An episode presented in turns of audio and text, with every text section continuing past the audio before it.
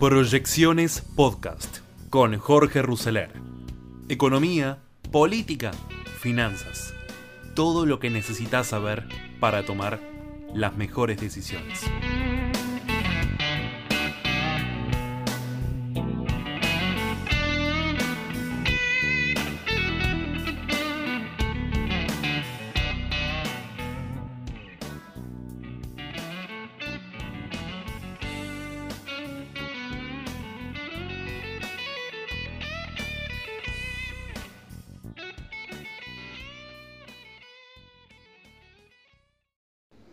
Hola fónicos, bienvenidos a Tiempo de Desafíos. Tiempo de Desafíos siempre acá en fonicanews.com y en la app de Fónica Play como cada semana.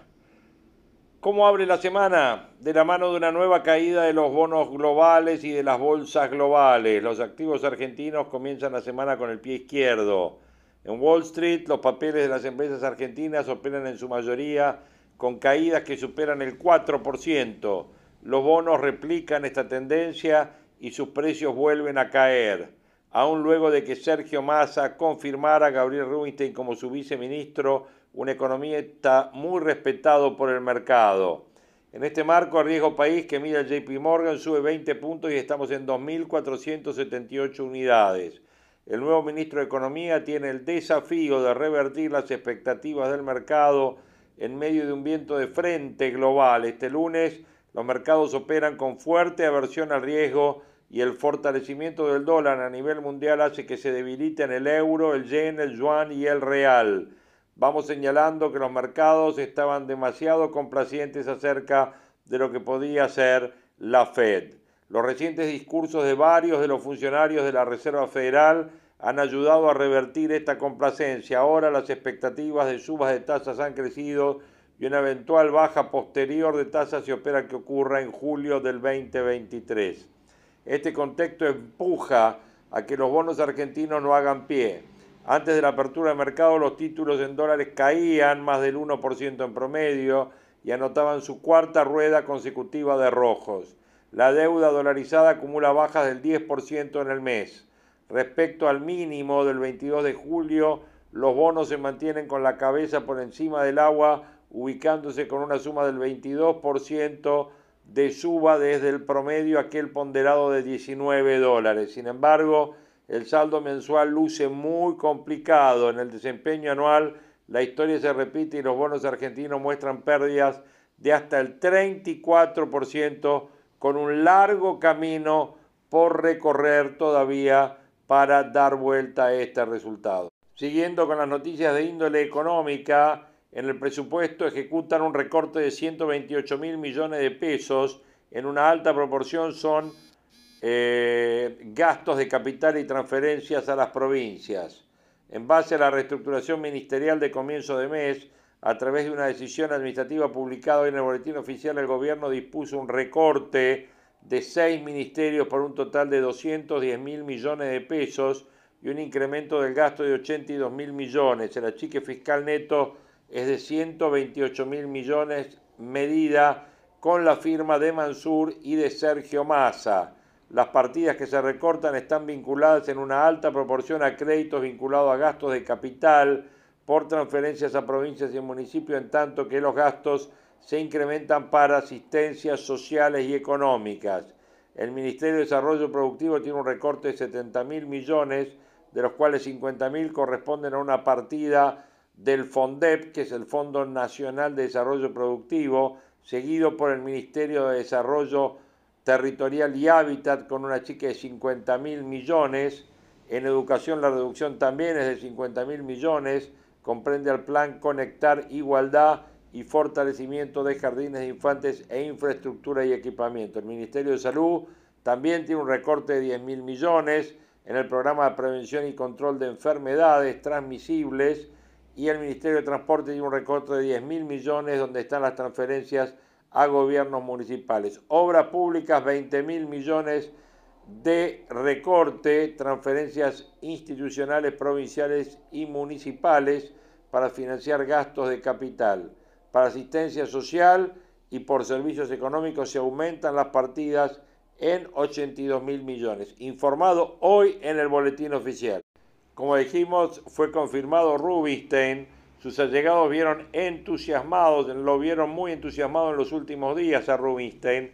El economista ya había recibido la señal para convertirse en viceministro de Sergio Massa, solo faltaba el tuit del ministro que se conoció este domingo. Massa lo eligió por su solidez técnica, lo conoció en el 2014 cuando la Baña llevó las reuniones que el tigrense hacía con otros economistas. El ex titular de Economía lo recomendó en las últimas semanas. Rubinstein se sumó la semana pasada al equipo con el desafío de blindar el esquema fiscal y monetario en marcha, estabilizar la economía y despejar la amenaza de una hiperinflación. Rubinstein sabe que la situación es delicada, después de lo que él denominó la triple crisis de junio por la corrida contra los bonos, la restricción a las importaciones y la renuncia de Guzmán. Tampoco será su primer crisis arriba del Titanic. Entre el 87 y el 90 fue jefe de división de programación monetaria en el Banco Central, primero con Juan Zurruil, bajo la gestión de Alfonsín, y luego con Herman González. Una vez que Menem se hizo cargo del poder tras el adelanto de elecciones en medio del fracaso del Plan Primavera. Ahora Rubinstein deberá coordinar los anuncios de manera de evitar un nuevo shock sobre precios después del salto del 4,5 al 8 mensual. Sin acceso a mercados internacionales y freno a la emisión definido por masa, la apuesta pasa por un torniquete fiscal.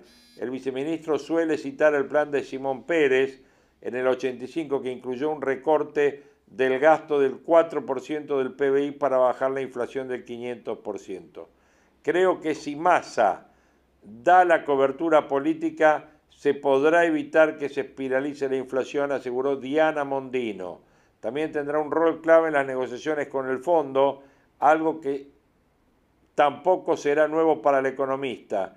Luego de trabajar con Miguel Broda y en la calificación de riesgo de deudas soberanas en Fitch en los 90, negoció con el fondo entre 2003 y 2004 durante la gestión de Remes, Lenikov y Labaña. El ex representante del Ministerio de Economía en el Central durante el 2005 es un defensor de los primeros años virtuosos de Néstor Kirchner, cuestiona la cámpora por responsabilizar de la inflación a los empresarios en lugar de la política fiscal y reivindica el superávit comercial. Habrá que ver qué margen tiene para recuperar mil millones de reservas que perdió el Banco Central en agosto. Según él, estos mil millones tienen el tamaño de una mesita de luz. Veremos si tiene las luminarias necesarias para hacer frente a esta situación que hoy por hoy enfrenta la coyuntura económica argentina.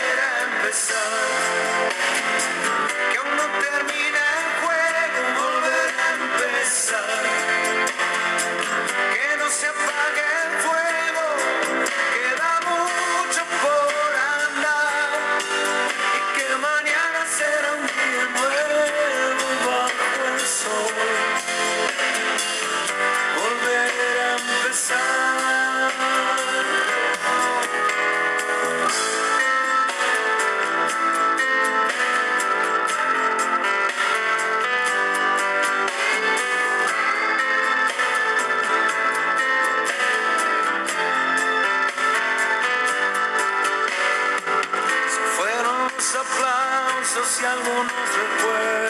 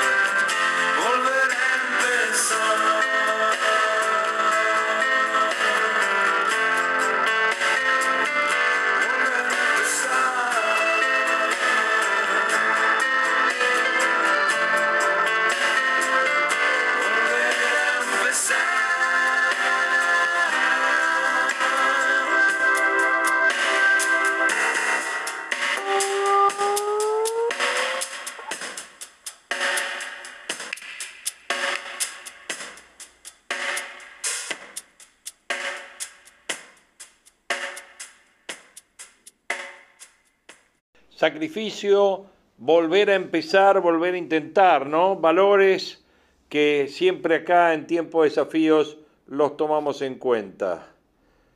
Un debate se abrió en la sociedad argentina, no más impuestos a los argentinos. ¿Quién lo escribe? Mauricio Macri. Dice, muchos gobernadores buscan asegurar sus ingresos ante la incertidumbre provocada por una crisis que no saben cuándo ni cómo va a concluir. Habla del impuesto a los ingresos brutos, dice, todos los argentinos saben de qué estoy hablando. Es el impuesto más absurdo, más dañino, más indefendible en la plantante lista de los 165 tributos y tasas con los que convivimos.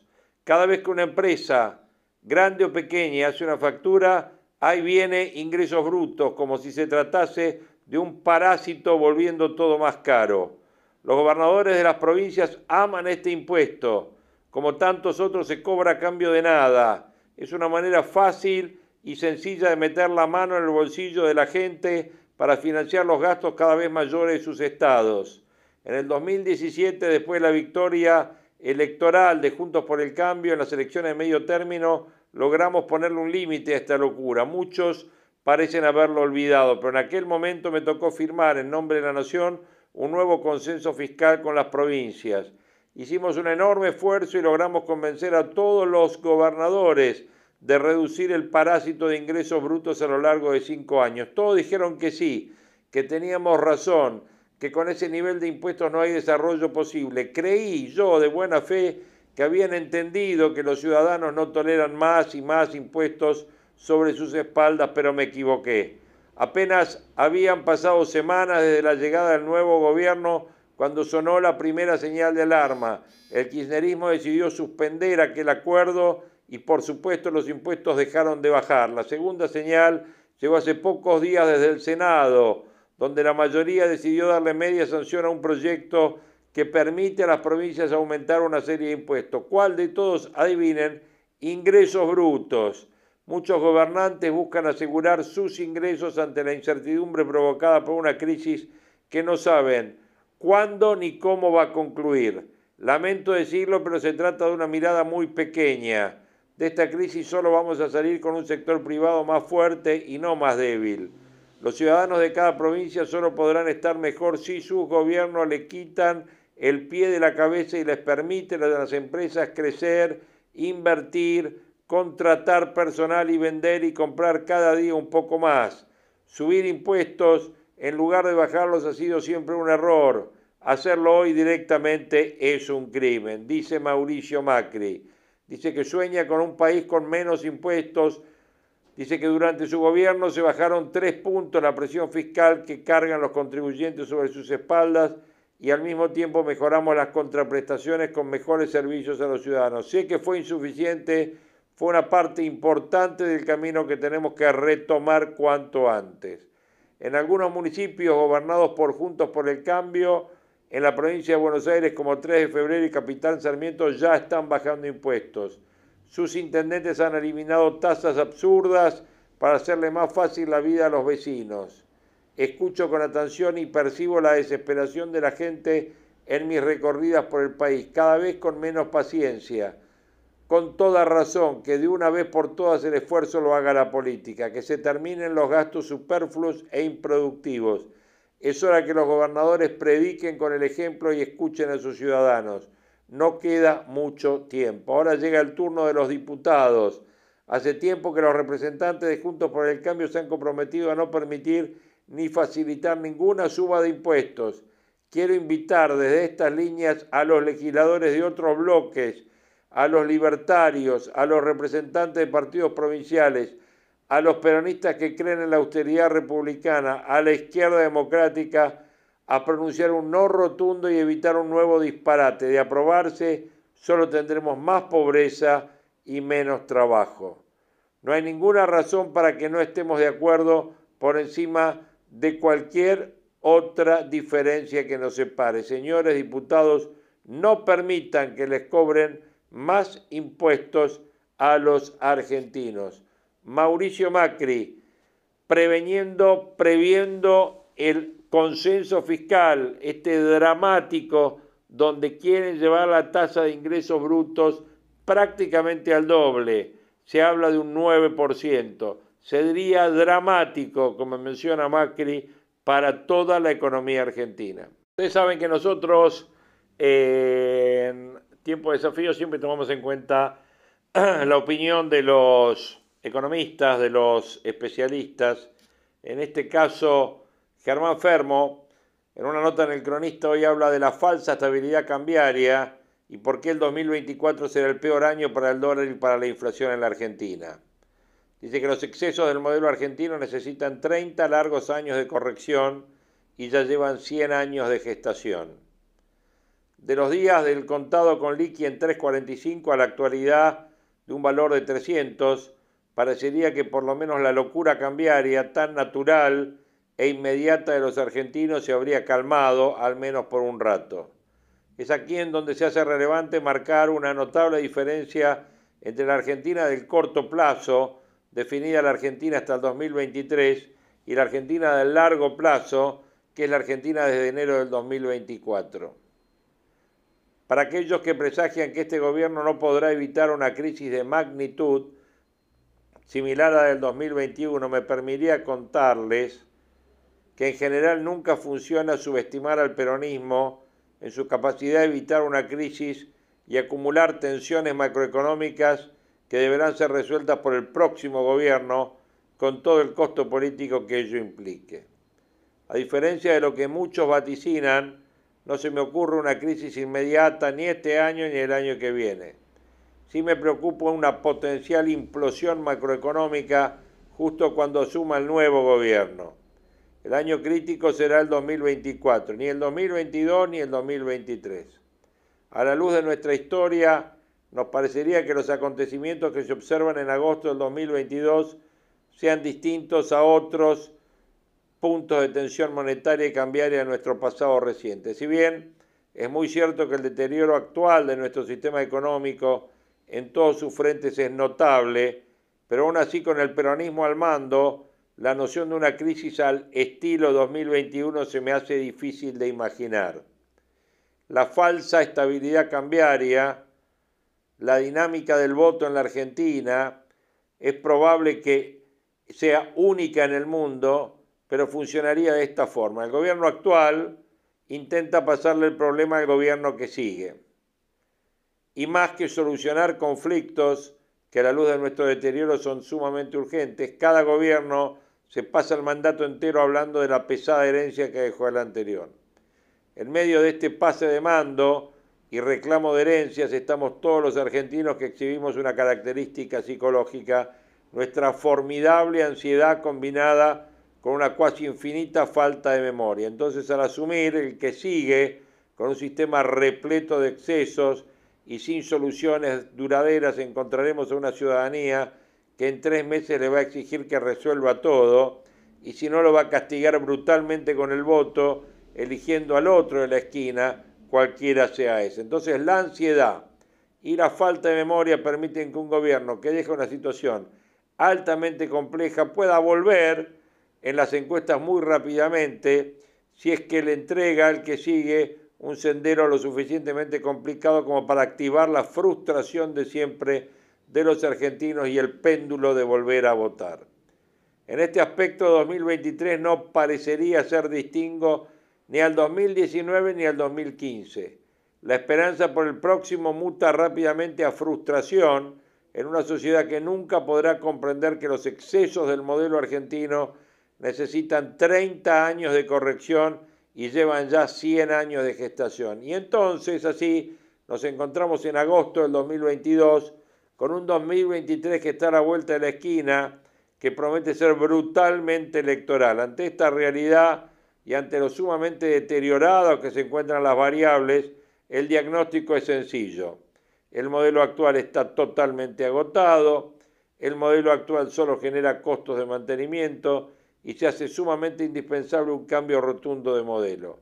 Esto es fácil decirlo, pero casi es imposible de implementar en el sentido de que la Argentina de hoy necesita múltiples cirugías urgentes, cada una de ellas con enormes costos políticos y que por tanto intentarán ser eludidas por todo gobierno que esté al mando, cualquiera sea este.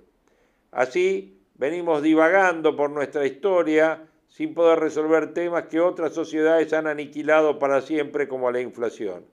Argentina lleva ya 100 años de inflación casi ininterrumpida y todavía nos preguntamos si emitir dinero es inflacionario.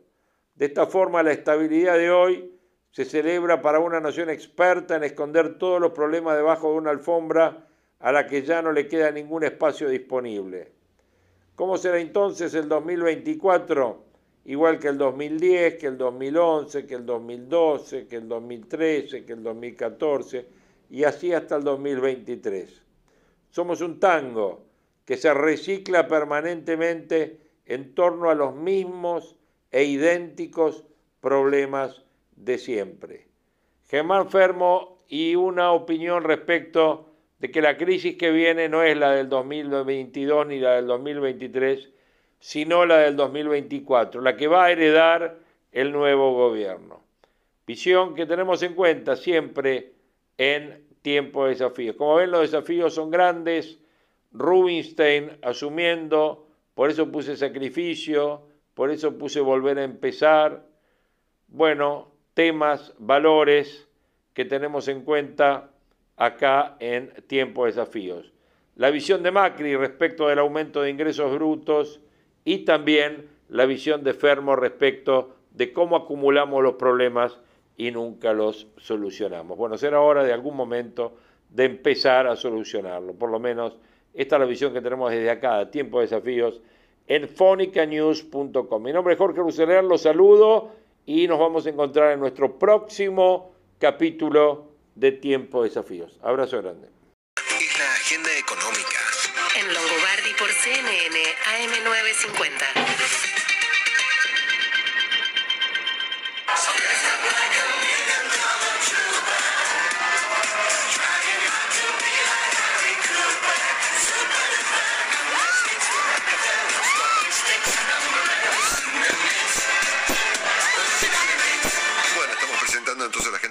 este día, lunes 22 de agosto, eh, con nuestro averiado Guillermo Willy Vamos, Willy, ¿eh?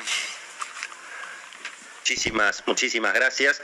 Eh, bueno, sin duda eh, arranca con mucha expectativa esta semana, no solamente por la noticia de que finalmente eh, se ha mm, bueno, nombrado, ha llegado Gabriel Rubinstein a la Secretaría de Programación Económica, con muchas especulaciones. Recordemos que bueno, el propio periodista Horacio Berbisky, por ejemplo, reveló que Rubinstein le había enviado a Cristina Kirchner una especie de plan económico o una serie de medidas eh, que él tenía en la cabeza, como por ejemplo eh, una devaluación eh, para el tipo de cambio oficial que llevara el dólar de comercio exterior a 200 pesos, con un desdoblamiento cambiario muy estricto para no perder reservas en el Banco Central. dicen que Cristina ni siquiera le respondió esa, esa idea, pero bueno, lo concreto es que mientras tanto se sigue buscando cómo resolver los problemas que hasta ahora eh, la era masa no pudo resolver, que es obviamente la inflación que sigue golpeando, expectativas de devaluación y desde luego lo que esto significa en términos de brecha cambiaria. Recordemos, Marcelo, que el viernes el dólar contado con liquidación, que es el que para mí es el más relevante, llegó a los 300 pesos, en un momento dado superó los 300 pesos, y eso que hay una tasa de interés em, prácticamente por las nubes, que se anunciaron algunos, bueno, algunas ideas para restringir un poquito el gasto, como el caso de la quita de los subsidios en las tarifas, em, y que además era un día viernes, ¿no? Es decir, que vos pensás que los que compraron dólares finalmente el viernes, y bueno, se perdieron la tasa de interés de tres días, que hoy con una tasa casi en el 100% anual, significa realmente una, una pérdida significativa, pero habla de las expectativas que están, bueno, obviamente muy, muy opinadas una vez que se disipó el humo y que finalmente se hacen los números. Pensá, Marcelo, que con la reducción de subsidios que se anunció para las tarifas, el ahorro este año es apenas 50 mil millones de pesos, que por supuesto es mucha plata para cualquiera de nosotros, pero en términos macroeconómicos no es nada, y además eh, eh, se decía el fin de semana, eh, prácticamente dos semanas de los intereses de las LELIC. Vos pensás que las LELIC significan un gasto de casi 400 mil millones de pesos por mes para el propio Banco Central, con lo cual el ahorro eventualmente de estos 50 mil millones en el tema de subsidios, es una muy buena señal, es un primer pasito, como todos los economistas están, eh, digamos, eh, coincidiendo en el sentido correcto, pero casi casi te diría que es una gotita en el océano. Con lo cual el problema del déficit fiscal y el problema, por supuesto, de las expectativas de devaluación sigue muy vigente y en tanto y en cuanto el gobierno no encuentre cómo sincerar un poco el precio del dólar de comercio, exterior, esto evidentemente no, no va a tener solución. Así que ahí te diría que es el primer desafío, eventualmente para Gabriel Rubinstein y para Sergio Massa, ver si se puede avanzar en estas medidas que por ahora no, no aparecen en el candelero. Y mientras tanto, eh, bueno, desde luego, Marcelo, habrá que ver qué pasa esta semana con el intento de seguir aumentando los impuestos. Se presenta el debate en el Congreso sobre el fiscal, ahí vamos a ver cómo vota la oposición, si es que efectivamente toda la oposición se abroquela en contra de permitirle a las provincias eventualmente aumentar otra vez los impuestos de sellos, otra vez los impuestos de ingresos brutos. Hay una resistencia creciente del sector empresario a esta, digamos, a este abuso, me parece, del gobierno de tratar de plantear eh, tres anticipos extras de impuesto a las ganancias, de ganancias que todavía, por supuesto, no se han concretado y eh, generando un estrés financiero para las empresas muy complicadas. Así que te diría que en, ese, en esos dos puntos va a estar concentrada la agenda económica de esta semana. El dólar, la brecha cambiaria, si el gobierno avanza en algún grado de desdoblamiento tal vez acotado, eh, tratando de encontrar un dólar de comercio exterior más atractivo para el sector exportador y restringiendo, lógicamente, el problema de las importaciones. Finalmente, Marcelo, para eh, cerrar, reitero lo que dijimos la semana pasada a propósito del tema que estábamos hablando recién con Lucía Salinas y del tema de la semana, que es, por supuesto, el juicio a la corrupción. Eh, atención que el, el caso de Lázaro Báez es un caso de uso y abuso de la lapicera. Es el Estado todopoderoso, ¿verdad? Es el funcionario que decide a quién le doy la plata y a quién no le doy la plata para la obra pública.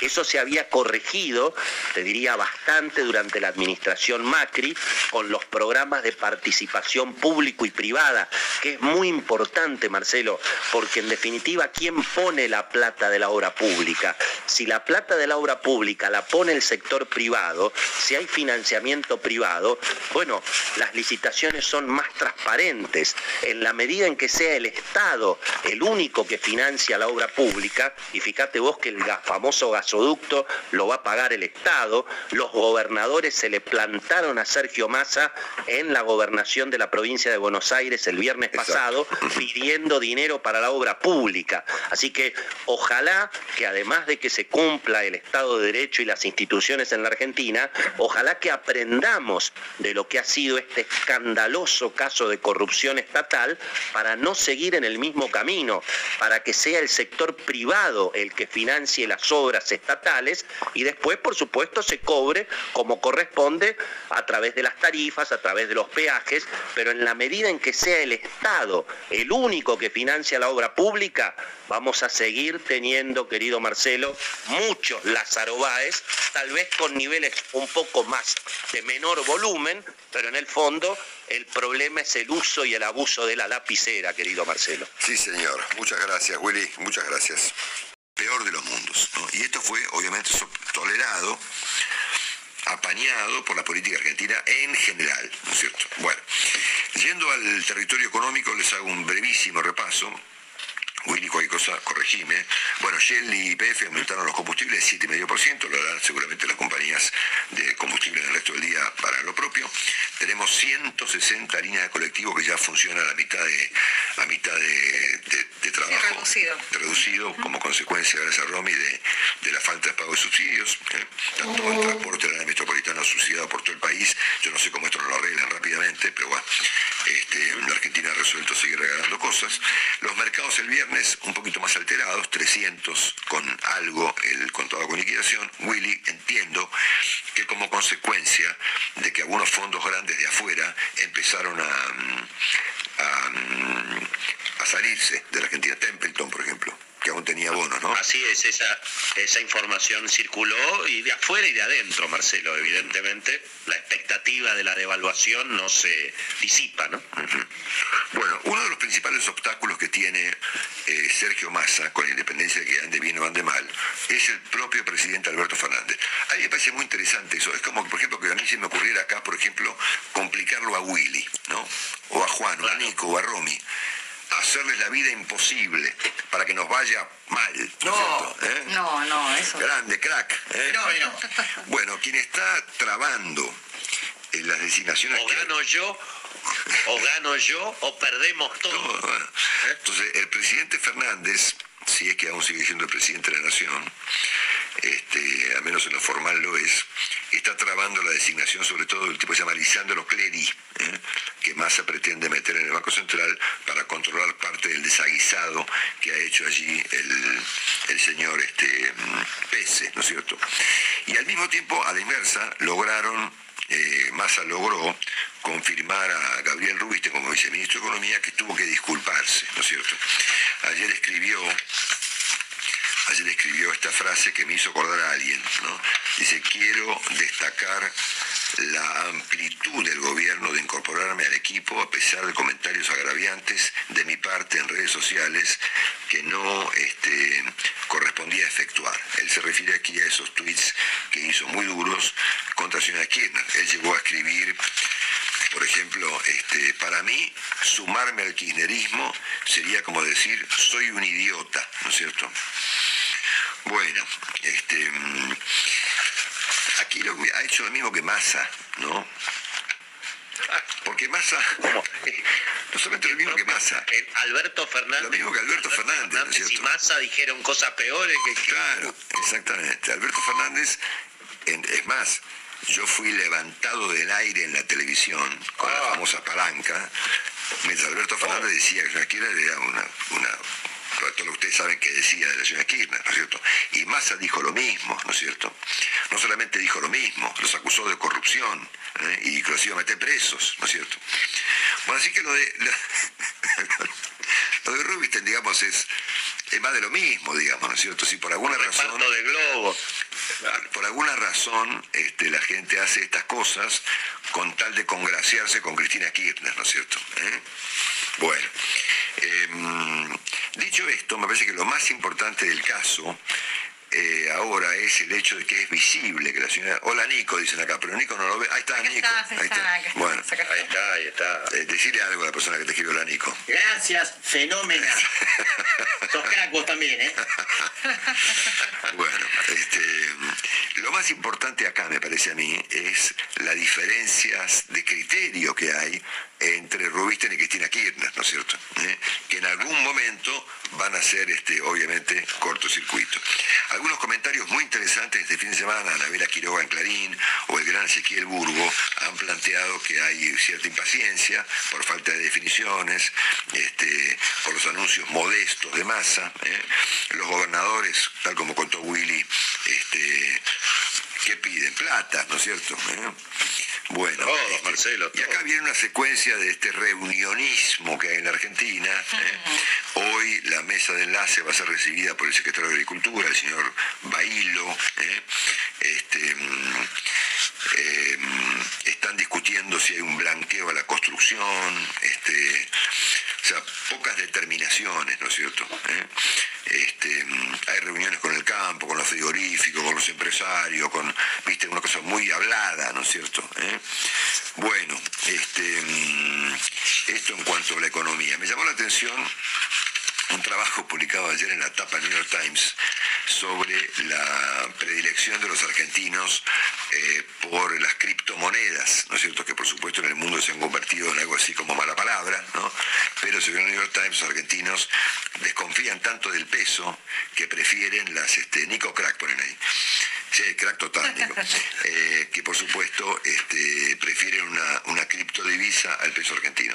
Y me quedé pensando, luego de haber leído algunas crónicas sobre la cuestión de esta ley de etiquetado de, algunos productos, de, etiquetado frontal en, las, en algunos productos que tienen condiciones que deben ser explicitadas a los consumidores, ¿qué habrá pasado, Willy, con la ley de góndolas? Ah, bueno. Mm. Nada, Marcelo. Nada, nada una enorme pérdida de tiempo. Exactamente. Para no hablar de lo que hay que hablar. Bueno, este, mm, así que bueno, así, así las cosas. ¿eh? Un eh, repasito breve final sobre el estado de cosas del mundo. A mí me parece muy importante lo que ocurrió este fin de semana en las afueras de Moscú. Em, no, es común que le metan una bomba eh, a la camioneta de, gente cercana a Vladimir Putin. Convengamos que es un episodio de gran significación. Eh, era la hija de un sujeto, léanlo, el sujeto es una cosa que no se puede creer, es un delirante que se llama Alexander Dugin, su hija Daria Duina, así su apellido, murió en un ataque que estaba dirigido a su padre, Alexander Dugin, conocido como el Rasputin de Putin, un tipo que ha postulado las teorías más extravagantes que Putin ha comprado para este, eh, tratar de exterminar al pueblo ucraniano. El presidente Zelensky ha dicho este fin de semana que, siendo que pasado mañana es el Día de la Independencia de Ucrania, él espera que los rusos hagan algo particularmente cruel ese, ese día y yo estaría, yo estaría atento. ¿no? Em, y finalmente les cuento, ah bueno, obviamente, ustedes conocen el caso obviamente de esta joven llamada Sana Marin, la primera ministra de Finlandia, que se divulgaron unos videos de ella, es una, mujer muy joven y muy eh, y en los videos se la ve hasta muy sexy, ¿eh? en unos videos con unas amigas, en una fiesta de verano, eh, asunto que generó un debate respecto de hasta qué punto un primer ministro, un presidente puede tener una vida normal o no, si puede ir a una fiesta o no, se tuvo que someter a test antidrogas, pero finalmente lo que pasó acá, y todo el mundo coincide con esto seguramente, es que acá los hackers rusos se, se, le decobraron una, le, pasaron la cuenta porque ella, desde su implacable comportamiento, eh, ha sido una de las eh, autoridades europeas que más, este, que más se le plantó a Vladimir Putin, ¿no es cierto? Bueno, está muy complicado Olaf Scholz, el canciller alemán, como consecuencia no solamente de que le va no muy bien, sino de algunos escándalos financieros de cuando fue alcalde de Hamburgo, en así que Alemania entrando en una cierta crisis. Hay mucha preocupación en la política norteamericana respecto de qué nivel de información clasificada se había robado Trump ¿eh? de la Casa Blanca. Eh, así que en los próximos días seguramente esto va a ser un tema. Y por último, me quiero referir un segundo al caso del señor Rolando Álvarez, un obispo de Nicaragua, que fue arrestado de manera muy violenta por el régimen del presidente Ortega y de su esposa, la señora Murillo.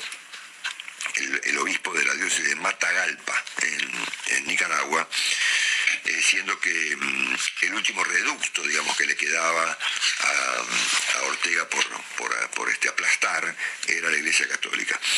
Con estupor y con cierta preocupación, mucha gente observó el silencio del Papa ¿eh?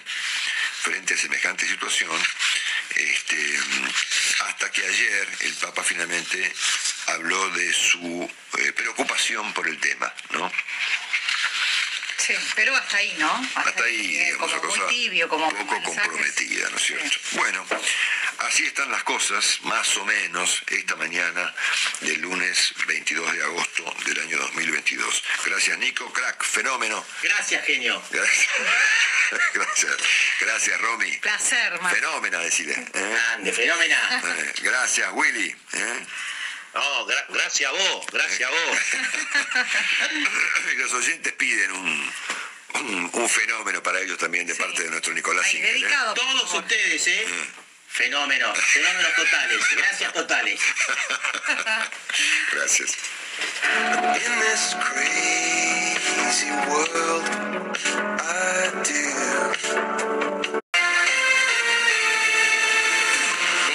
Los alegatos finales del juicio de la causa fidelidad. Los fiscales Diego Luciani y Sergio Mola iniciaron su presentación final en la que se espera que pedirán una pena de prisión y la prohibición de ejercer cargos públicos de por vida para Cristina Kirchner. El fiscal Carlos Stornelli hizo referencia a su colega Diego Luciani y afirmó en La Nación Más estar completamente seguro de que no lo mueve ningún motivo ideológico en esta causa. Es un buen fiscal, está haciendo una tarea monumental, creo que va a quedar en los anales su alegato, sistematizando y haciendo pública toda la prueba que también se hizo de manera más reservada en la etapa de instrucción. Esta es la primera gran causa de corrupción que ha llegado a esta instancia, con este alegato monumental que estamos viendo. Yo estoy absolutamente seguro que al doctor Luciani no lo mueve ningún motivo ideológico. Ningún fiscal quiere tener una causa tan compleja y exponerse a tantos riesgos como está haciendo Diego Luciani.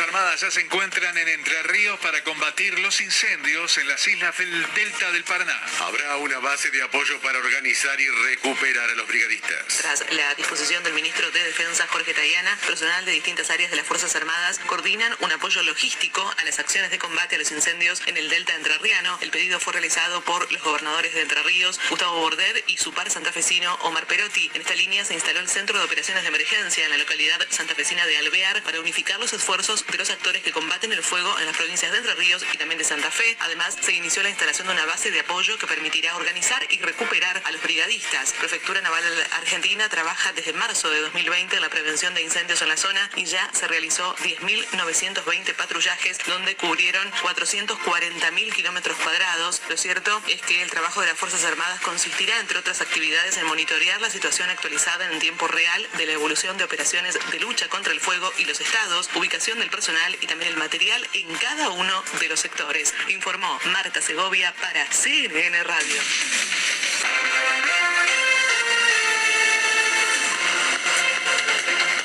Estar presentes. Sí, Luis, aparte ahí veíamos ¿no? la tercera pata que también está vinculada. Digo, por un lado tenés la pata económica, por otro lado la pata eh, histórica, como la definís vos, de Cristina Fernández de Kirchner, y a su vez Milagro Sala con estas contradicciones que veíamos ese archivo ¿no? de, artistas.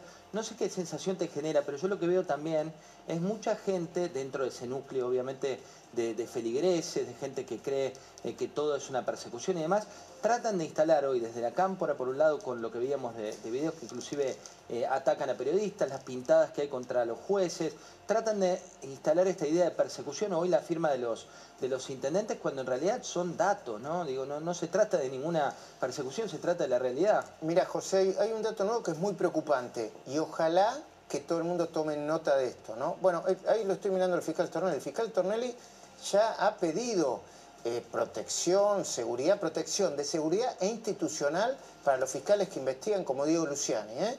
Stornelli fue uno de los que estuvo en la, marcha de los paraguas eh, después del asesinato, ya la justicia demostró que es un asesinato de Alberto Nisman, pero atención, porque uno de los abogados de Cristina, que no vale la pena nombrar, pero es del equipo de abogados, los más políticos, está planteando la idea de que se quite la custodia que tiene razones para tenerlas. ¿eh?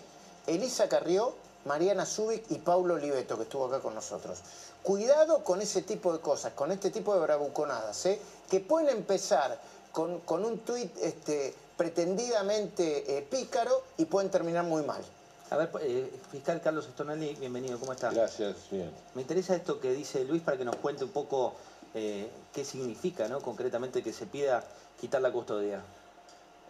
Bueno, yo creo que hay gente que tiene que ser, que en vista de lo que, de lo que ha pasado y lo que sucede históricamente en la Argentina, hay gente que debe ser, que debe ser protegida, especialmente quienes han eh, de un modo u otro promovido las más grandes denuncias por corrupción que conoce, que conoce, que conoce la Argentina.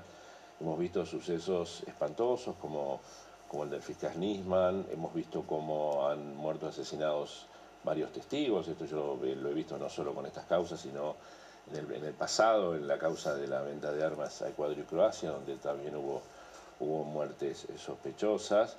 Hay constantemente tareas de inteligencia sobre los investigadores, sobre los denunciantes, sobre los testigos. Eh, hay, hay, mensajes encubiertos, mensajes mafiosos.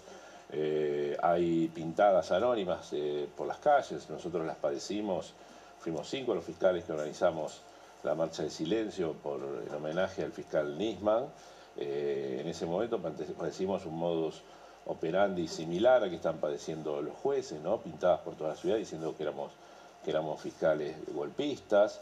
Eh, yo he padecido también artefactos explosivos vacíos en la puerta de casa de mis, de mis familiares. Eh, bueno, scratches, eh, guardias 24 horas de gente desconocida en la puerta de mi casa.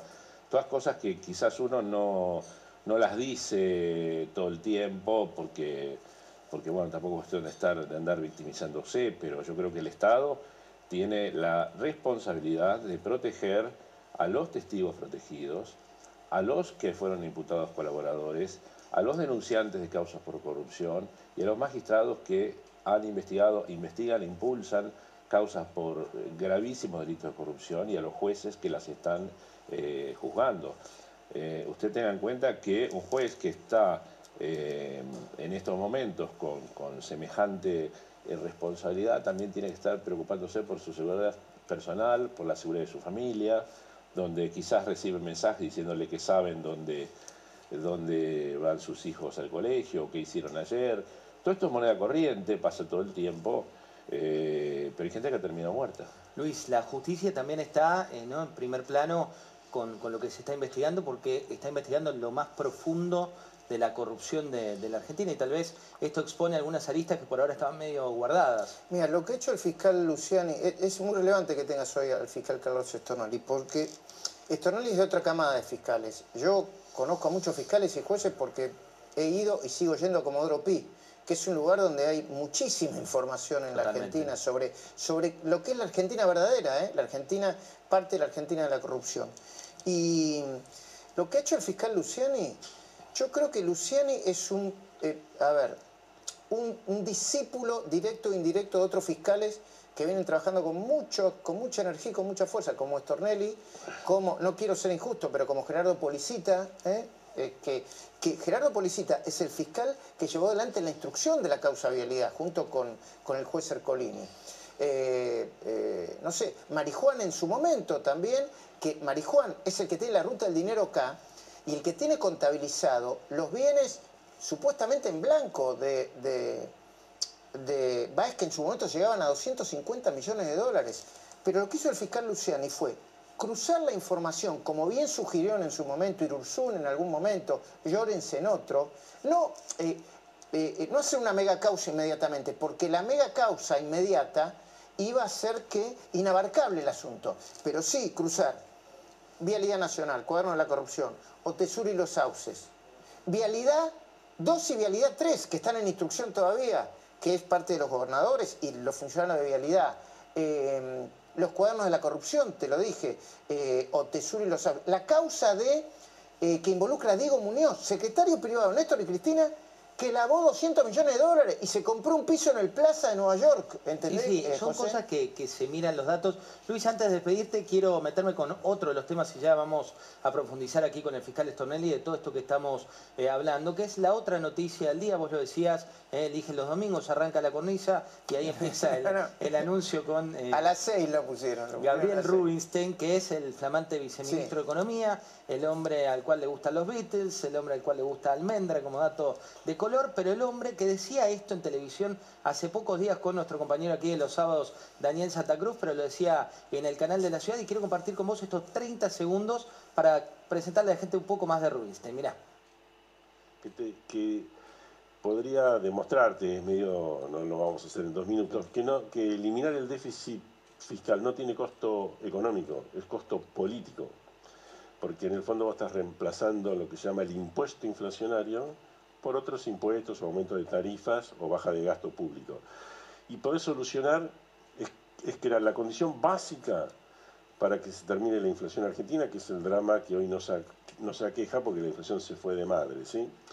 Bueno, eso se puede hacer. Este gobierno es incapaz mentalmente de hacerlo porque tiene taras mentales, empezando por Cristina, que directamente no, no entiende el fenómeno. Pero otros que lo entienden, igual empiezan a. no, no son potentes o no tienen suficiente apoyo político. ¿Cómo? Por miedo a Cristina. Bueno, por lo que sea, pero quiero decir, y Esto es peor que lo de los tweets. Sí, yo te- esto no es porque la gente nos está mirando y dice, bueno, le fueron a buscar a 2013, a 2010. ¿Esto cu- cuándo es? No, hace pocos días. Hace un ratito. Un esto, par de ¿no? meses. Bueno, acá hay otro problema, que es un problema moral también y político. Por eso engancho una cosa con la otra. Vos, vos para hacer, para cambiar la Argentina tenés que tener mucha voluntad y mucha coherencia y tenés que tener, y tenés que ser moralmente intachable. ¿Qué quiero decir con esto? ¿qué gobierno va? A ver, vos lo escuchás a Rubio y decís, sí, vamos para allá. Ahora, ¿quién, quién lo va a hacer esto? ¿Massa va a ir para allá? eh, auditado por Kisilov y por Cristina Fernández y por Alberto Fernández, que debe estar esperando, tratando de- de- de reaccionar frente a cómo le coparon el gobierno. Bueno, O sea, lo- los papiros de Rubinstein, de esto, eh, según palabras del propio Juan Los Carlos de- papiros. sí, los papiros, es un poco lo que dice y lo que hizo en el pasado, lo llevan a un buen lugar. Digo, si vas a su experiencia, el tema es dónde cae. Hoy justamente fue tendencia por las contradicciones, ¿no? Muchas, hay que decirlo Luis también, cuando uno chequea la cuenta de él, muchas, gran parte de ellas fueron verdad, digo, la mayoría muy críticas respecto al kirchnerismo y otras ya, como suele ocurrir en esta época, se empiezan a sumar algunas declaraciones que no son de esa cuenta, pero la mayoría son muy críticas, muy ácidas. Mira, tenemos ahí algunos para compartir con la gente, los que son de la cuenta verificada, ahí lo ves, será muy importante, amplio triunfo opositor en octubre, muy buen plan con ADEP anticorrupción, minimizar el riesgo. Qué que- bueno que coincidamos, ¿no? Porque yo planteaba la idea de, de que, claro, y riesgo de Cristina vuelva, la CONADEP de la corrupción, eh, a ver, para la causa vialidad, una especie de CONADEP de la corrupción sui generis y no organizada, pero que empezó en 2008 ¿m? y que hoy rinde sus frutos. Perdón, dale. No, esto es de 2015, digo, Ah. hay que aclararlo así como el archivo Claro. reciente que mostramos de video es muy reciente de meses. Esto es de 2015 y tiene más, ¿viste? CFK implícitamente niega la inflación, siguiendo, bueno, la escuela de Videla que negaba los desaparecidos, muy fuerte esto, ¿eh? o la de Ahmadinejad, Ahmadinejad. que negaba el holocausto, digo. eh, el de CFK no fue memoria, verdad y justicia, fue amnesia, mentira e injusticia. Digo, de golpe el pragmatismo kirchnerista los hizo borrar, pero de un plumazo, cuestiones. Eh, yo, hasta donde lo conozco a Rubinstein, que es, es una persona que desde el punto de vista de la macroeconomía dicen que es un muy, Muy buen sólido. técnico, te lo explican bien, todo lo que te explican. Hay que ver si lo puede llevar a cabo. Y de vez en cuando se le salta la chaveta, ¿viste? Porque a- hasta la redacción de estos tweets son un poco, ¿viste? Están alejados de, están alejados de, de la, de la corrección política que exhibe cuando habla de política económica, ¿no? Es así, ¿eh? Después... Yo minuto- espero que no choquen, yo No. espero que no choquen. Y con- que nos con- vaya bien a todos, ¿no? Sí. En definitiva, que cumpla con lo que dijo, que en definitiva, y te doy una frase última, el programa económico del Fondo Monetario es para, para él el que hay que llevar adelante. Eso dijo, por lo cual hay que ver cómo lo defiende Kisilov. Mañana 8.30. Mañana 8.30 vamos a arrancar el programa con los alegatos del fiscal Luciani Derecho, ¿eh? con Marina Calabró, Débora Plager y todo el equipazo 8.30. Gracias. Fiscal Tornelli, gracias por venir. No, por favor. Eh, arrancamos por esto que decía Luis, mañana un día clave en términos históricos porque es el cierre de esta etapa de alegatos. Eh, ¿Qué rol tuvo Luciani para usted en, esta investigación? No, Luciani tuvo un gran rol que lo ha tenido también en, en causas pasadas. Se me ocurre se me ocurre en este momento mencionar la actuación del fiscal Luciani en la causa Tandanor, un escándalo, un escándalo de corrupción de la era, de la era menemista que logró que se, que se pueda recuperar para el Estado unas, unas tierras que eran las más caras de Buenos Aires, vilmente vendidas a precio, eh, a precio casi regalado, casi nada. Es, es, un buen fiscal, está haciendo una tarea, está haciendo una tarea monumental. Eh, creo que va a quedar en los anales, digamos, eh, su, su, alegato y, por supuesto, sistematizando eh, y, haciendo pública toda la prueba que también se hizo de manera más reservada en la etapa, en la etapa de instrucción. Los fiscales de instrucción tal vez no podemos estar, digamos, no es, al no ser pública no podemos, pero también hay, hay, hay una gran tarea hay una gran tarea de, la instrucción hecha previamente por el fiscal Ignacio es el fiscal eh, Policita también que mencionó, mencionó Majul, y bueno, detrás de, todas las causas, esta es la primera gran causa de corrupción que ha llegado a un este que ha llegado a esta, a esta instancia, ¿no? con, este eh, eh, con este alegato monumental que estamos viendo. Trabajó en soledad, con pendrives, aislado. ¿Hay que aislarse del sistema cuando uno tiene este tipo de causas? Bueno, depende del tipo de trabajo. Quizás el, fiscal de juicio tiene una tarea diferente a la nuestra, eh, sea así. En la etapa de, instrucción uno tiene mucho más contacto con, los testigos, con, la investigación, con, con los papeles, con la búsqueda de, de, información, quizás hay, hay, aspectos o matices que son a veces diferentes. Quiero compartir con usted esta parte donde él dice de la banda, de la asociación ilícita que tiene una jefa, fíjese. Ha quedado demostrado claramente que la persona que se revela como jefa de la asociación ilícita es Cristina Fernández, que se desempeñó como presidenta de la Nación. La doctrina ha entendido que son jefes aquellas personas que mandan o dirigen en la práctica toda la asociación, es decir, quienes la comandan. Y en este sentido, son jefes de una asociación ilícita aquellos que tienen la autoridad sobre otros miembros de la asociación. Pueden impartirle órdenes, no deben rendir cuentas ni requerir autorización alguna para la toma de decisiones vinculadas al designio criminal. Los elementos de prueba que han sido valorados en este alegato permiten concluir que la estructura delictiva tenía en su cúspide a quienes desempeñaron como titulares del Poder Ejecutivo Nacional, Néstor Kirchner y la aquí imputada Cristina Fernández. Dice, ella fue la jefa de esta asociación. ¿Cómo ser fiscal en un país de, grieta? Digo, ¿cómo es cuando uno investiga eh, por, las sombras, eh, con, todos los detalles, con los arrepentidos, con los que. y que de golpe parte del país se ponga a favor o en contra solamente por una ideología? Bueno, creo que nosotros debemos, eh, debemos abstraernos de esas, de esas cuestiones de tipo ideológico que a nosotros no nos compete. Yo estoy absolutamente seguro que al doctor Luciani no nos mueve ningún, ningún afán, ningún motivo ideológico. Digamos, ningún fiscal quiere tener una causa tan compleja y exponerse a tantos, a tantos riesgos como está haciendo como está haciendo Diego, Diego Luciani. Todos preferimos tener una vida tranquila, pasible, donde no exista corrupción y ser fiscales federales en, un país donde los, niveles de corrupción son mínimos. Esto no es así. Tenemos una ley de Ministerio Público que es muy deficiente, que es muy, eh, que es muy débil a la hora de proteger a sus magistrados. Y lo que, lo que sí sucede es que cuando aparecen los Luciani de, la vida, y gracias a Dios que eso, que eso ocurre, eh, es donde advertimos que estamos eh, quizás a veces en una, en una, gran soledad. Esa soledad que tiene también, que ver con archivos que aparecen, ¿no? Le habían pedido la recusación por un partido que nada tenía que ver con la causa, que después finalmente se rechazó esa recusación. ¿También hay que acostumbrarse a eso?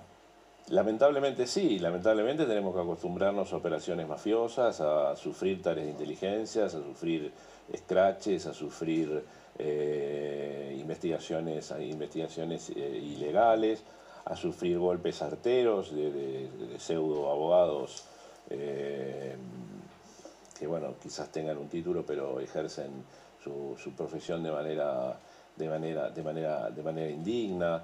Hay, hay de todo tipo de golpes y, muchas veces la, protección que tiene un fiscal es, bastante, bastante limitada, ¿no? desde lo institucional y desde, eh, y desde la seguridad. En este caso, Luciani dice que ella es la jefa de la asociación ilícita, después se empieza a hablar de un efecto dominó con causas como fue la de Otesur, donde Casación está pidiendo esta reapertura, y por otro lado está la causa de Cuadernos, que también está vinculada con un entramado de corrupción en la época kirchnerista. Eh, ¿Hay un modus operandi que encuentra en común con lo que dijo en el alegato Luciani? Entiendo que sí, porque de todos modos se... Eh, todas las causas tienen, yo no conozco esta causa en profundidad, eh, todas estas causas eh, se repite un modelo, digamos, de, eh, de, recaudación adaptado a cada una de las, de, las fases. Falta averiguar, y lo estamos averiguando, de dónde salía, porque todavía nadie dijo de dónde salía el dinero con el que se compraron todas estas y demás. El dinero salía del Banco Nación, no salía de otra parte. eso está siendo investigado por el doctor, por el doctor Rafecas. Eh, por supuesto que estas, eh, todos estos aspectos están íntimamente, íntimamente ligados, ¿verdad? Habría que, digamos, haber podido conversar en un, en un, acto de colaboración con el, con el contador eh, Manzanares fue, fue, una experiencia, fue una experiencia notable. Recordémosle a la gente qué fue lo que dijo ese contador.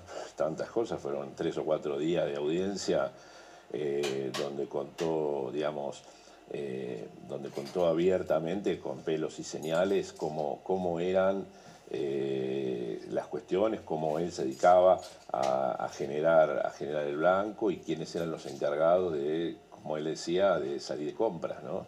O de salir, o de salir, o de, salir de shopping. digamos,